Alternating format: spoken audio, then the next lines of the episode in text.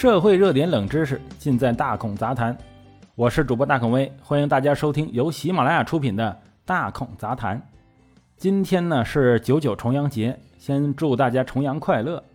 重阳之名称由来呀，得名于古籍《易经》中的阳爻为九。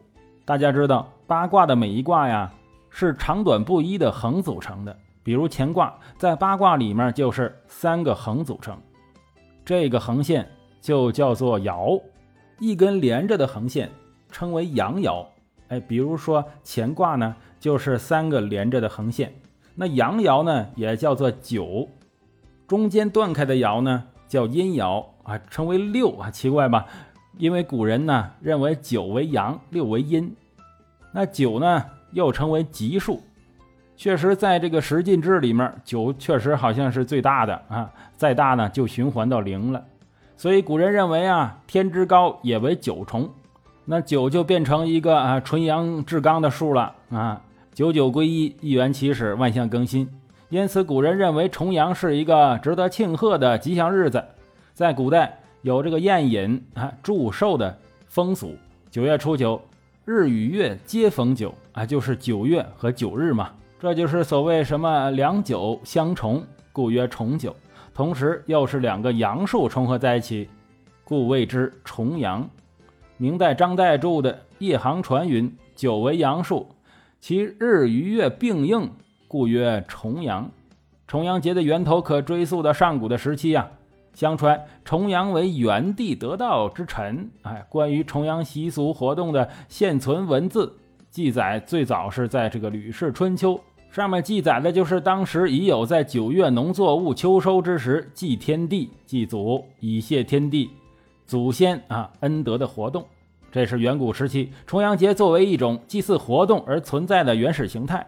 同时还有大型饮宴活动，是由先秦的丰收的宴会发展出来的，拜神祭祖及求长寿、饮宴等构成了重阳节的基本内容。古代民间的重阳节还有登高的习俗。所以啊，这个重阳节也叫登高节。重阳登高习俗源于此时的气候特点以及古人对山岳的崇拜。登高辞青也是源于大自然的节气。重阳节登山辞青与古人在阳春三月春游踏青相对应。近代，请注意哈，是近代，九月九又被赋予了新的内容，就是敬老的新含义。原因是什么呢？因为九。跟这个久长久远，这个久是谐音，因此久上又久，九九重阳，还有长长久久、长寿尊贵的隐喻在里面。在民间观念中啊，又因为九在数字里面是最大的，所以啊，赋予了它这个天长地久、生命长久、健康长寿的寓意。好吧，这又是一个谐音梗啊。关于这个长久，还有一个谐音梗。就是很多人说这个韭菜有壮阳的功效，是壮阳草。原因呢，并不是韭菜里面含有什么壮阳的成分，只是因为韭菜的名字叫“久 ”，也和长久谐音。是不是很多朋友没想到啊？重阳除了以上的内容之外呀，在远古时代还有一个要祭祀的东西，哎，是一颗星星，叫星宿二，又叫大火。可能很多看过《圣斗士星矢》的朋友知道，这个星宿二啊是天蝎座的组成部分。天蝎座非常巨大，在秋天，天蝎座只会有一半啊露在地平线上面，露出个头部和钳子两个钳子，直到冬天全部沉入地平线。古代中国人认为星宿二代表大火，代表热量，热量沉寂，自然冬天就来了。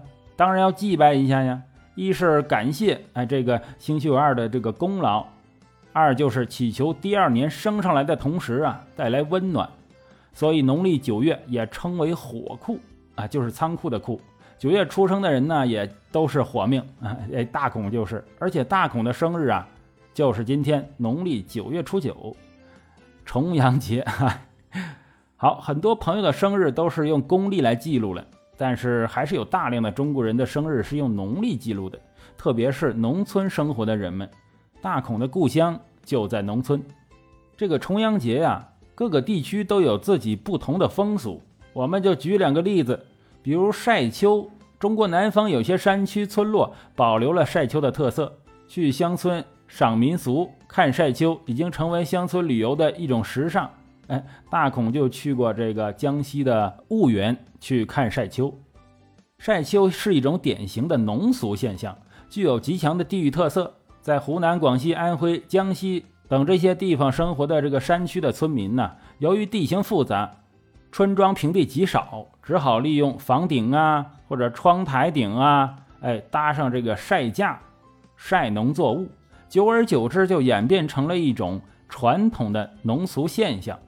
这种农民晒农作物的特殊生活方式和场景，逐步成为了画家、摄影家追逐的创作素材。并塑造出诗一般的晒秋称呼，还有就是放纸鸢，哎，古时候叫纸鸢，就是风筝啊。